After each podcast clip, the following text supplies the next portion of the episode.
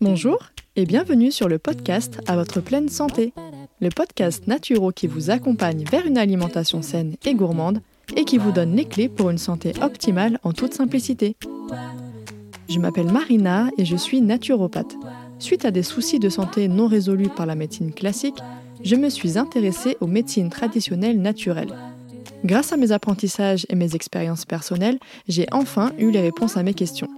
Aujourd'hui, je souhaite donc partager mes connaissances pour aider les personnes qui se sentent perdues face à leur santé ou leur alimentation. Ma mission à travers ce podcast sera de vous aider à manger mieux sans frustration grâce à mes conseils, mais je vous aiderai également à comprendre les besoins de votre corps pour mieux le chouchouter. Préparez-vous à améliorer enfin votre hygiène de vie car la pleine santé se trouve entre vos mains. Comme d'habitude, on commence avec l'avis du jour et celui-ci a été laissé par mademoiselle K et elle me dit parfait. Podcast clair, frais et enrichissant qui donne envie d'écouter le suivant. Bravo. Bah merci encore. Je sais que je me répète tout le temps, mais franchement, ça me touche de voir euh, autant de, autant de soutien et de bienveillance dans vos commentaires et surtout de voir que ce podcast, il est utile. C'est vraiment le but de sa création et de mes épisodes euh, que je partage avec vous. Donc encore une fois, merci d'avoir pris le temps de me laisser ce message. Je suis vraiment très touchée. Merci. La semaine dernière, je vous ai parlé de l'hypochloridrie, cette cause méconnue des troubles digestifs les plus répandus, que beaucoup d'entre vous doivent connaître malheureusement. Je vous ai expliqué en quoi ça consistait, comment on pouvait l'identifier et quelles étaient ses conséquences sur la santé, aussi bien sur le plan digestif, mais aussi dans d'autres domaines comme le système immunitaire, les problèmes de peau, les allergies, l'asthme, etc. D'ailleurs, je tiens vraiment à vous remercier pour vos très nombreuses réactions ultra positives. Franchement, je m'y attendais pas du tout et je suis vraiment contente de pouvoir mettre en lumière un sujet qui pourrait vraiment faire avancer les choses en termes de santé digestive, parce que je sais vraiment à quel point ça peut être handicapant au quotidien pour beaucoup de personnes. Et je tenais aussi à répondre de manière générale concernant le fameux test de bicarbonate de soude. En effet, il est possible de n'avoir aucun RO, et si ça s'est vérifié par un second test, le lendemain ou le surlendemain par exemple, alors il s'agit de ce qu'on appelle une achloridrie, c'est-à-dire une production inexistante d'acide chlorhydrique. Et les causes et conséquences sur la santé sont les mêmes en fait que celles que j'ai présentées la semaine dernière et que je vais présenter aujourd'hui. Il est évident que plus l'acide chlorhydrique sera produit en faible quantité, plus les troubles qui en résultent pourront être nombreux. Aujourd'hui, dans ce dixième épisode, nous allons voir ensemble les causes de l'hypochloridrie et les solutions pour y remédier naturellement, mais surtout définitivement. Et comme toujours, sachez que vous retrouverez toutes les notes de l'épisode dans la description. Alors, pourquoi est-elle apparue cette fameuse hypochloridrie La première cause, qui peut sembler d'ailleurs anodine au premier abord, c'est le manque de mastication. Le simple fait de mastiquer de manière insuffisante les aliments notamment les protéines, bah, ça va venir priver l'estomac d'une prédigestion mécanique de celle-ci. Le corps malheureusement aura besoin de sécréter plus encore d'acide chlorhydrique pour digérer correctement ces protéines mal broyées. Le problème c'est que cette sursollicitation de l'estomac bah, va amener sur le long terme à un épuisement des sécrétions gastriques, voire même pancréatiques. Idem, une surconsommation de protéines peut amener à un épuisement de la sécrétion d'acide chlorhydrique, bah, tout simplement parce que ce sont les protéines qui permettent de stimuler la production de gastrine, qui est une hormone venant stimuler elle-même la sécrétion d'acide chlorhydrique. Donc forcément, si on en consomme trop, donc beaucoup plus que nos besoins réels, eh bien on finit par épuiser l'organisme. Et inversement, un arrêt brutal de consommation de protéines animales peut être à l'origine d'une hypochloridrie par manque de production de gastrine. C'est pourquoi il faudra faire attention pour les personnes qui transitionnent vers une alimentation végétarienne ou voire même végétalienne en venant soutenir le système digestif et en veillant à apporter suffisamment de protéines complètes de qualité qui contiennent l'ensemble des acides aminés. À cela va s'ajouter une troisième cause qui peut être une alimentation trop cuite et trop transformée, qui malheureusement nous prive d'une bonne partie des enzymes naturellement présentes dans l'alimentation crue et vivante, parce qu'elles sont détruites par les divers traitements industriels ou l'excès de cuisson. Ça, c'est une problématique que j'avais notamment abordée dans l'épisode sur l'alimentation vivante. Donc, revenons-en à nos moutons. L'estomac, en fait, il va devoir augmenter sa production de pepsine et d'acide chlorhydrique parce qu'il n'aura aucun soutien enzymatique d'origine alimentaire. Ça va donc entraîner une fois de plus une surproduction d'acide chlorhydrique qui sera suivie par un épuisement et enfin une sous-production d'acide chlorhydrique encore une fois. On retrouve également l'hypersollicitation du système orthosympathique. Le système orthosympathique, c'est une branche du système nerveux et en fait, pour résumer brièvement, c'est en gros votre pédale d'accélérateur. On a deux pédales comme ça, pédale de frein et pédale d'accélérateur. Donc l'accélérateur, c'est l'orthosympathique. Et quand on est tout le temps en fait sur cette pédale bah, pour accélérer en permanence, pour toujours aller plus vite forcément, et bah ça, ça va venir jouer dans les sécrétions digestives. Parce que oui, en fait, quand on a un rythme de vie effréné comme ça, euh, on est en état de stress.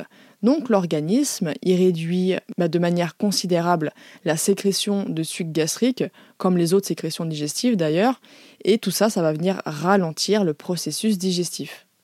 Une autre cause, ça va être la carence en zinc et en sodium. Il faut savoir que le stress, c'est un grand consommateur de certains minéraux, notamment le zinc, ce qui implique d'ailleurs souvent des carences. Néanmoins, la carence en zinc et en sodium vient aussi de l'appauvrissement des sols et donc du déficit en sels minéraux des fruits et des légumes. Ça aussi d'ailleurs, je vous en avais parlé dans le fameux épisode sur l'alimentation vivante. Alors quel rapport avec notre hypochloridrie Eh bien, le souci, c'est que le zinc et le sodium sont des éléments essentiels à la production d'acide chlorhydrique par les cellules pariétales, mais aussi à la protection des parois de l'estomac contre l'acidité gastrique.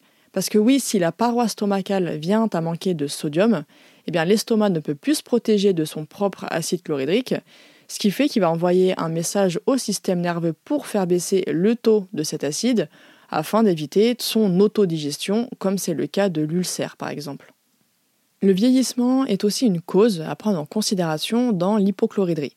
Selon une étude de 2004, la production d'acide chlorhydrique diminue fortement face à l'âge alors que les reflux augmentent. Dans une étude de 1986, les chercheurs ont constaté que plus de 30% des hommes et des femmes âgés de plus de 60 ans souffrent d'une atrophie de l'estomac, phénomène qui est marqué par une sécrétion insuffisante, voire absente, d'acide chlorhydrique. Un autre facteur non négligeable de l'hypochloridrie, c'est bien évidemment la prise de médicaments à long terme, notamment ceux dont je vous ai parlé dans le neuvième épisode, c'est-à-dire les inhibiteurs de la pompe à protons.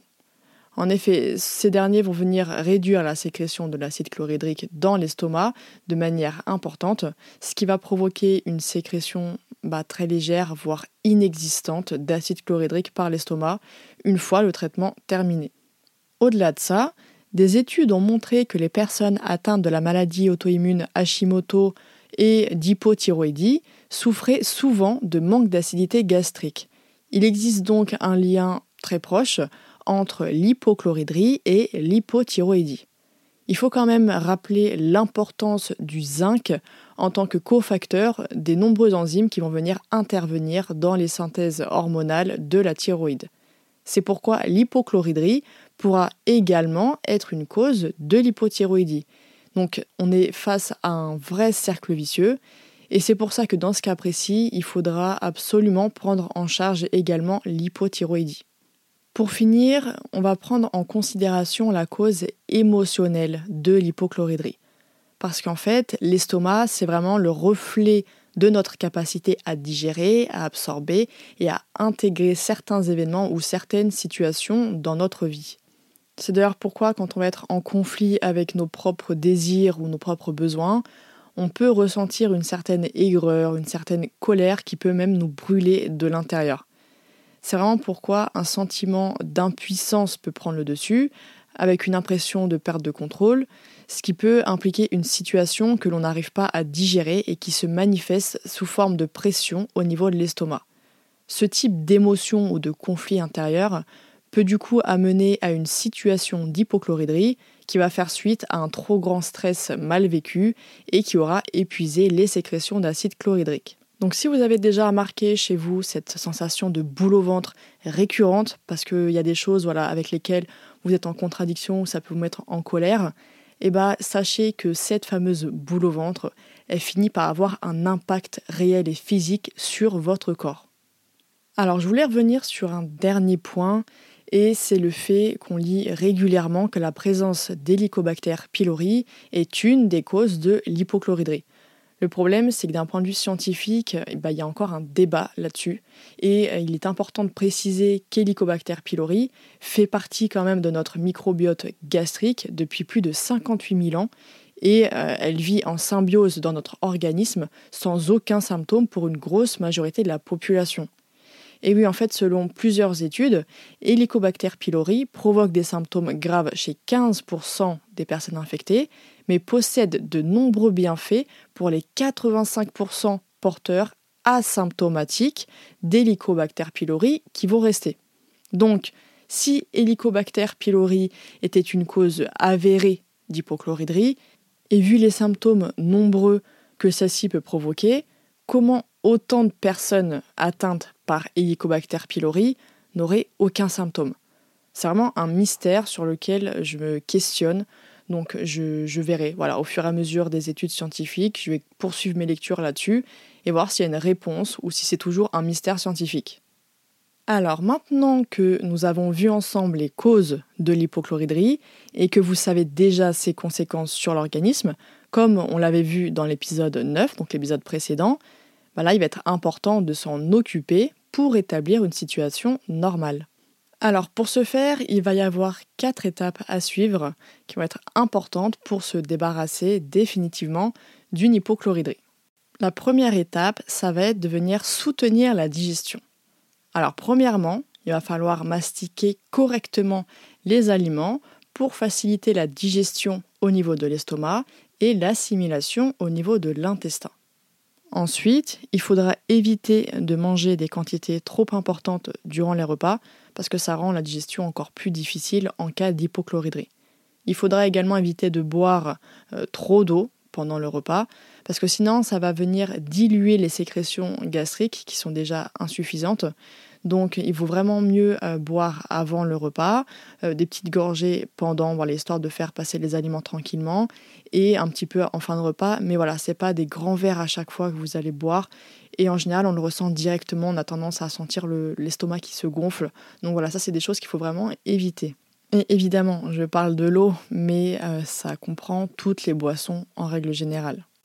La troisième façon pour soutenir sa digestion, ça va être de manger dans le calme, en pleine conscience et sans se presser pour que le système nerveux parasympathique, donc celui qui est l'opposé de l'orthosympathique, là on est sur la pédale de frein, et ben celui-ci va pouvoir être activé et du coup les sucs digestifs vont être sécrétés. Vous pouvez même également faire des petits exercices de respiration en fin de repas pour justement activer ce système parasympathique et améliorer votre digestion. Un autre conseil, ça va être de respecter les horaires de l'organisme, comme nous le propose justement la chrononutrition. Par exemple, les lipases, donc les enzymes qui permettent, vous savez, les enzymes, les petits ciseaux qui permettent de digérer les graisses, les lipides, elles vont être sécrétées de manière plus importante le matin, ce qui va permettre une meilleure digestion des graisses, qu'elles soient végétales ou animales. Les protéases, quant à elles, bien qu'elles soient sécrétées aussi le matin, elles vont être plus présentes au cours du repas du midi avec les amylases. C'est pourquoi il sera judicieux de consommer les aliments protéiques et les glucides complexes, donc les fameux féculents, à ce moment-là. Enfin, au cours du dîner, les sécrétions digestives sont moins importantes parce que le corps se prépare tout simplement au repos. C'est pourquoi il faut veiller vraiment à avoir un repas assez léger et très digeste. Ça me fait penser d'ailleurs, vous savez, euh, cet adage qui dit le matin mange comme un roi, le midi comme un prince et le soir comme un pauvre. Un autre de mes conseils, ça va être de consommer des végétaux crus et des aliments lacto-fermentés, notamment avant les repas, parce que ça va venir apporter un soutien enzymatique qui va être vraiment euh, très important et très bienvenu. Ça c'est pareil, je vous en avais parlé, vous savez, euh, dans l'épisode sur les, astuces pour en finir avec les carences. Donc je parle dedans des aliments lactofermentés et leurs bienfaits. Dans ce même épisode, d'ailleurs, je vous avais parlé des jus. Et bien, en effet, encore une fois, ici, les jus pressés à froid, donc à l'extracteur, sont vraiment un excellent moyen de relancer le processus digestif au quotidien et de soulager le travail pancréatique.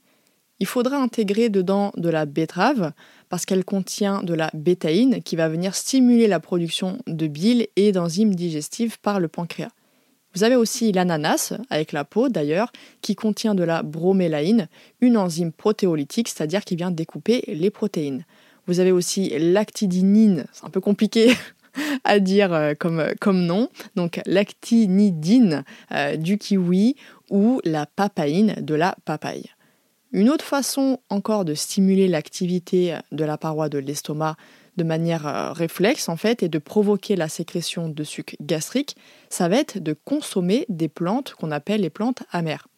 En effet, des études ont confirmé la capacité de ces plantes à augmenter l'écoulement des sucs digestifs, y compris l'acide chlorhydrique, la bile, la pepsine, la gastrine et également les enzymes pancréatiques.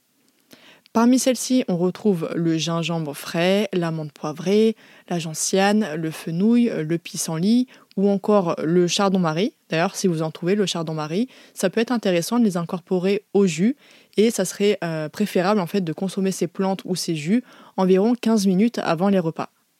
Alors ça c'est pareil, cette astuce je vous en avais déjà parlé, mais il faut savoir que le vinaigre de cidre non filtré et non pasteurisé, qui va être consommé avant les repas, ça va être une aide vraiment précieuse. L'acide acétique qui est présent dans le vinaigre de cidre, le vinaigre de pomme si vous préférez, il va venir renforcer et même compléter l'effet de l'acide chlorhydrique dans l'estomac. Donc il faut prendre environ une cuillère à café de vinaigre dans un verre d'eau et en fait ça va permettre de maintenir le pH suffisamment acide. Mais le problème du vinaigre de cidre, c'est qu'il ne permet pas d'améliorer l'assimilation comme le ferait un complément contenant de l'acide chlorhydrique. Ça, je vais y venir dans quelques minutes. Le huitième point pour soutenir sa digestion, eh ben, ça peut être la réduction des glucides sur un court terme pour éviter les fermentations des sucres complexes par les bactéries qui sont en prolifération, le temps de remettre en place un bon processus digestif, notamment en cas de SIBO et de reflux par exemple. Alors là, je viens à un point qui est euh, très important dans le, le soutien du système digestif, ça va être la complémentation en bétaïne HCl. Le chlorhydrate de bétaïne est recommandé comme source complémentaire d'acide chlorhydrique pour les gens qui sont en hypochloridrie. C'est vraiment un excellent soutien pour l'organisme, le temps qu'il puisse se reconstruire et faire le travail de manière autonome. Il faudra prendre la bétaïne HCl en début des principaux repas qui vont contenir des protéines et des lipides et la posologie, elle va varier entre 100 et 500 mg selon la personne et le degré de son insuffisance en acide chlorhydrique. Alors attention, la bétaïne peut provoquer des troubles importants en cas de prise inadaptée. Elle est contre-indiquée chez certaines personnes, notamment les femmes enceintes et allaitantes, et aussi avec certains médicaments. C'est pourquoi il faut vraiment demander toujours l'avis d'un spécialiste avant de commencer une cure. Et donc le dernier point pour le soutien euh, de la digestion, ça va être la prise d'enzymes digestives végétales en plus de la bétaïne. La combinaison des deux va vraiment relancer le processus digestif de manière optimale. Les enzymes végétales résistent à l'acidité gastrique et restent actives une fois arrivées dans l'intestin grêle. Les compléments alimentaires les plus performants associent un large éventail d'enzymes végétales la lipase, amylase, lactase, maltase, cellulase et protéase. Mais idem, des contre-indications existent selon les compléments alimentaires choisis d'enzymes végétales, donc demandez toujours l'avis d'un professionnel pour votre propre situation. On arrive donc à la deuxième étape pour s'en sortir définitivement de la situation d'hypochloridrie, et donc ça va être la reminéralisation de l'organisme. En effet, il faut absolument recharger son corps en minéraux pour augmenter la résistance des parois de l'estomac, puis relancer la production d'acide chlorhydrique. Le plasma de Quinton, c'est vraiment un de mes produits favoris pour reminéraliser le corps. En fait, c'est de l'eau de mer filtrée et stérilisée qui est parfaitement assimilable par l'organisme. Il contient également du chlorure, ce qui va favoriser du coup une bonne production d'acide chlorhydrique dans l'estomac. C'est pourquoi je trouve vraiment son utilisation très judicieuse dans un protocole de prise en charge de l'hypochloridrie. Il existe évidemment plein d'autres façons naturelles de reminéraliser l'organisme. Tout dépendra de la personne, de son état actuel et aussi des affinités du thérapeute pour telle ou telle méthode. On arrive à l'avant-dernière partie, donc la troisième, qui va être de restaurer l'intégrité intestinale. La restauration d'une muqueuse intestinale saine, c'est effectivement hyper important pour en finir définitivement avec l'hypochloridrie. D'une personne à une autre, ce processus peut être plus ou moins long. Il faudra nettoyer les déchets et la surpopulation microbienne une fois la digestion soutenue, puis désenflammer les intestins, rééquilibrer le microbiote intestinal et enfin rétablir l'étanchéité de la paroi intestinale. Chaque naturopathe aura cette technique parce qu'il existe des tonnes de plantes, d'aliments, de compléments, etc. pour obtenir ces résultats. Mais il est évident, selon moi, que la pratique d'un jeûne sec espacé sur quelques jours par semaine, bah, ça va être une des techniques les plus puissantes. En permettant aux intestins de mettre au repos leur fonction de digestion et d'absorption des nutriments, eh ben, le corps va utiliser son énergie pour régénérer les cellules au niveau de la muqueuse intestinale. Et d'ailleurs, les preuves scientifiques au sujet du jeûne et de ses bienfaits, y compris aussi de la capacité de régénération et d'auto-guérison du corps, elles sont très nombreuses. Et d'ailleurs, c'est une très très grosse partie de mon livre que j'ai fait justement sur le, jeûne du ramadan, qui s'intitule Un ramadan en pleine forme. On arrive enfin à la quatrième et dernière étape pour s'en sortir en cas d'hypochloridrie.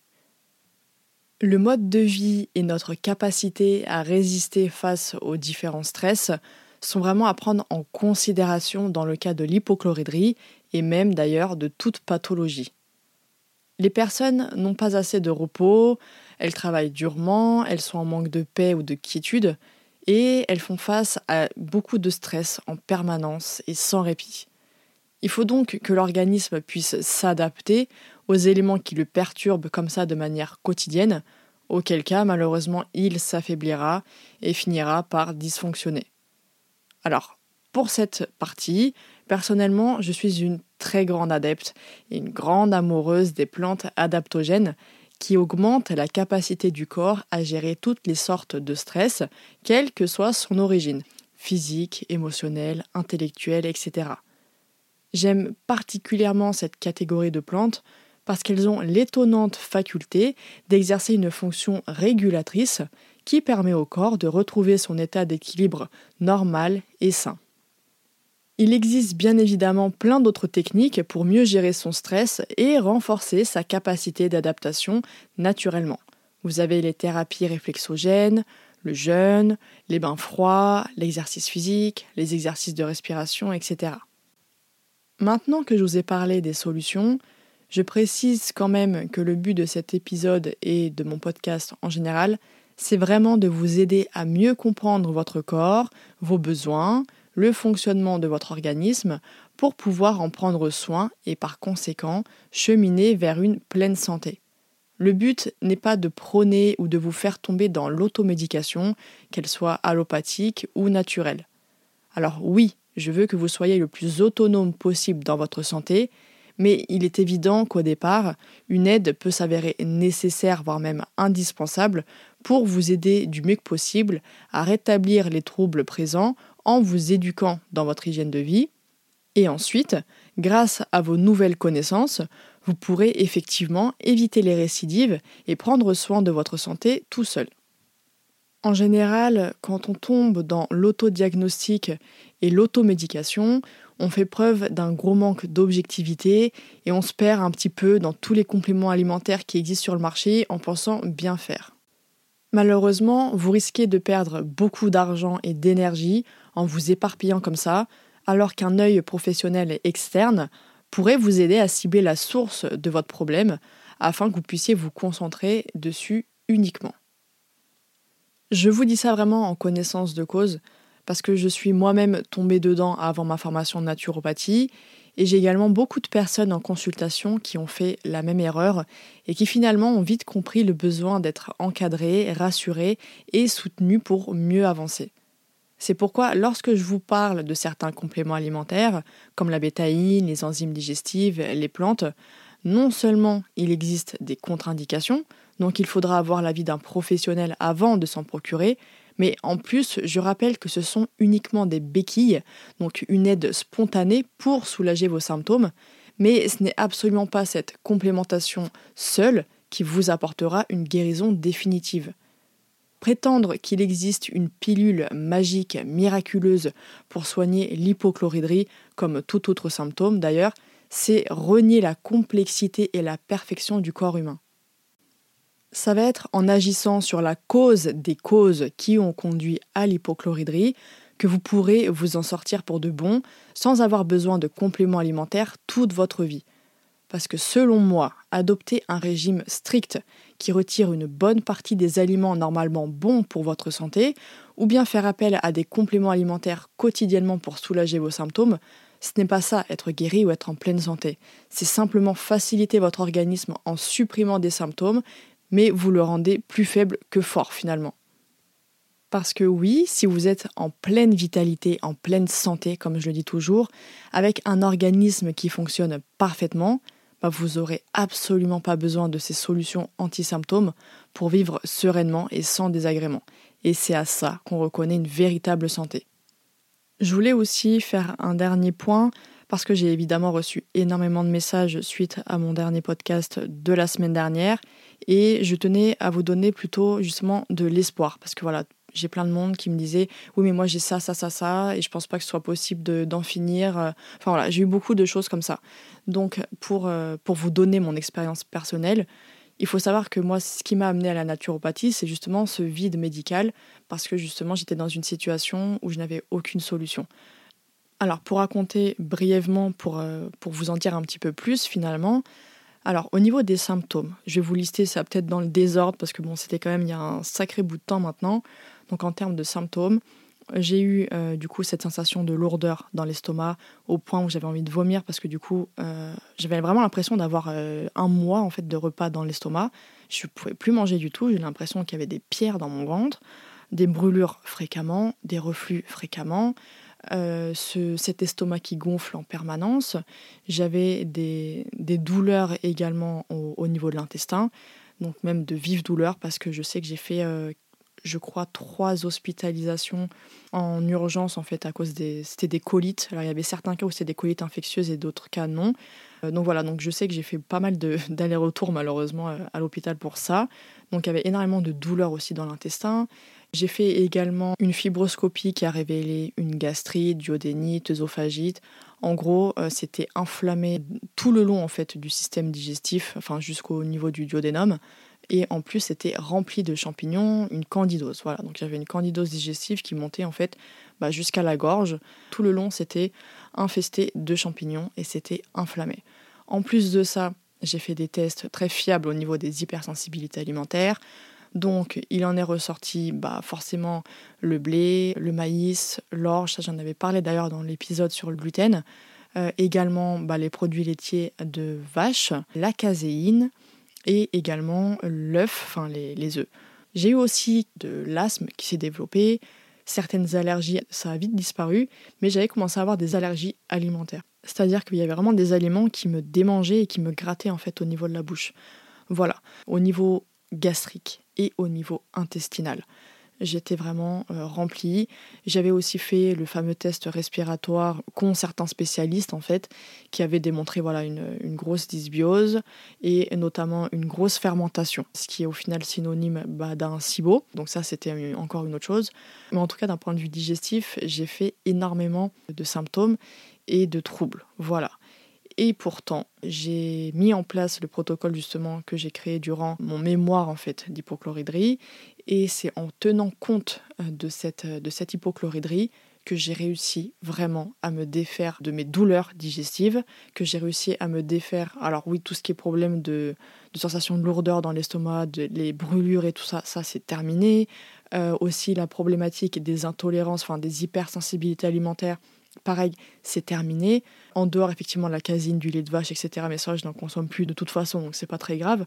Mais par exemple, l'œuf, alors que c'était le pire, eh ben, aujourd'hui je peux en manger sans aucune aide, sans aucun soutien, ni avec la bétail, ni avec les enzymes, je peux en manger et ça me fait aucune douleur.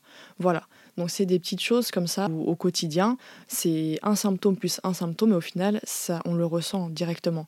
Et euh, ça c'est le cas aussi de beaucoup de personnes que j'ai en consultation. J'ai une grosse majorité qui sont venues vers moi vraiment étonnées de voir les effets assez rapides quand il y avait justement une hypochloridrie à la cause de tous ces troubles digestifs. Vraiment ne perdez pas espoir.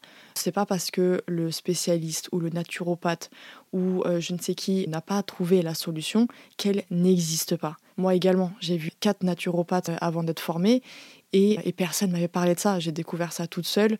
Donc euh, pareil, j'avais aucune amélioration digestive bah parce que le problème n'avait jamais été traité, tout simplement.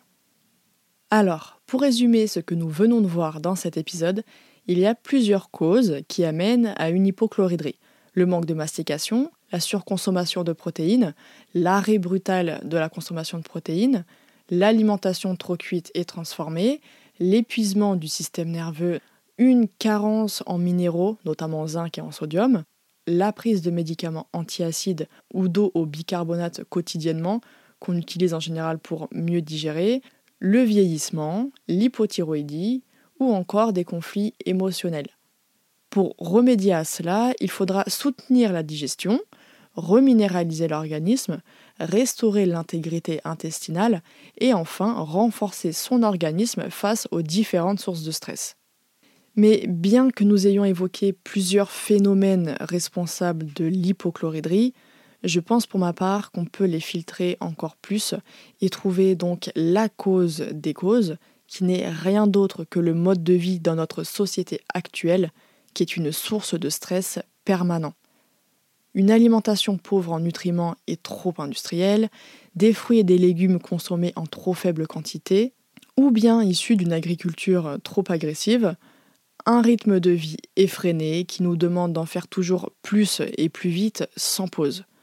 Nous mastiquons à peine les aliments que nous avalons à grande vitesse, nous prenons plus le temps d'accorder à notre organisme le repos nécessaire suite à des situations de stress, qu'elles soient émotionnelles, intellectuelles ou physiques. Nous n'écoutons plus les alertes de notre corps qui s'épuise à petit feu.